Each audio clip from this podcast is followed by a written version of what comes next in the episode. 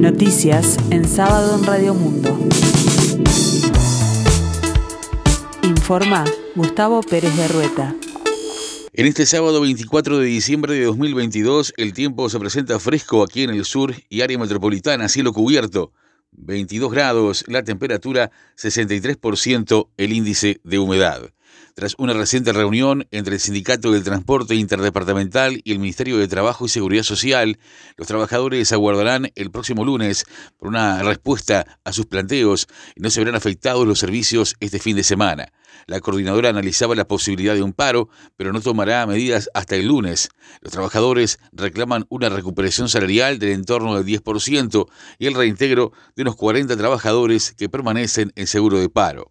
El dirigente sindical Marcelo de Mota recordó que habían llegado a un acuerdo en diciembre de 2021, pero el adelantamiento del correctivo a mitad de año no posibilitó la recuperación y que tras una nueva instancia de negociación este mes se le comunicó a los trabajadores que el ajuste de enero próximo no iba a tener recuperación. Con respecto a los trabajadores en seguro de paro, son alrededor de 40 en varias empresas. Desde el sindicato afirman que en diciembre de 2021 había quedado acordado que hubiese una rotación efectiva. La Mota afirmó que en marzo del año que viene habrá trabajadores que completen los tres años en seguro de paro. En el marco del conflicto en el sector, la coordinadora interdepartamental tiene previsto movilizaciones y asambleas sectoriales e informativas.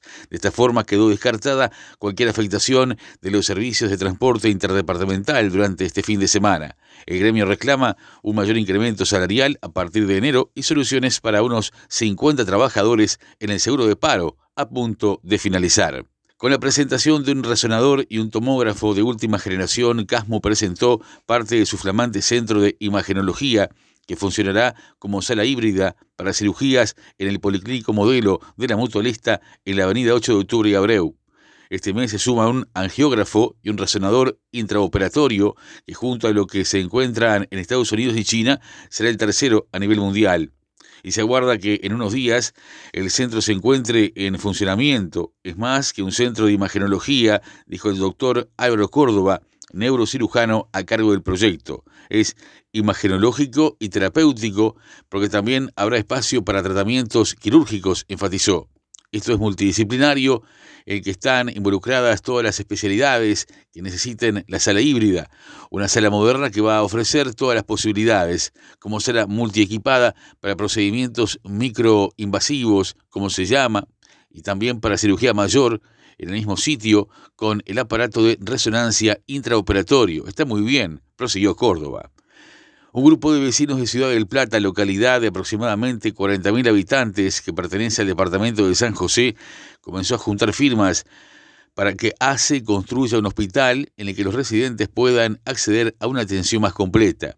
Hasta el momento llevan reunidas alrededor de 5.000 firmas, seguirán juntando apoyo durante enero y este jueves ya le habían solicitado al, al presidente Luis Lacalle Pou que los recibiera para entregarle la nómina cuando esté concluida. Hace años que las campañas políticas prometen que los niños van a nacer en Ciudad del Plata, pero eso nunca se cumple, dijo Héctor Silvera, uno de los vecinos que impulsó la acción. Agregó que ante la situación, junto a otra vecina, decidieron organizarse con los vecinos para darle impulso a este reclamo. El gobierno anunció la reducción de la tasa de interés de los préstamos para las cooperativas de vivienda, en tanto FECOBI celebra el 2% logrado para las mismas. Se creará una tasa de buen pagador donde, si la persona cumple con sus obligaciones, bajará en un 2% anual. Las personas podrán tener un atraso de hasta tres meses, explicó la ministra de Vivienda, Irina Moreira.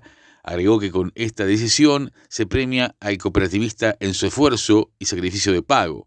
En tanto, a través de un comunicado, FECOBI destaca esta decisión como un significativo avance para el cooperativismo de vivienda. Por su parte, el secretario general de FECOBI, Luis Yorca, dijo que se trata de una gran conquista para el sector. La FIFA informó que no detectó a través de su grupo de trabajo en materia de integridad ningún partido arreglado de los 64 que formaron parte del Mundial de Qatar 2022, que finalizó el pasado domingo con la victoria de Argentina en la tanda de penales sobre Francia. Este grupo tuvo como misión supervisar por primera vez en un mundial la manipulación de partidos así como cuestiones relativas a la integridad. Como parte de su cometido, el grupo de trabajo analizó informes de seguimiento de mercados de apuestas legales, llevó a cabo investigaciones en diversas jurisdicciones y revisó la vigilancia en las sedes de la competición en busca de conductas sospechosas.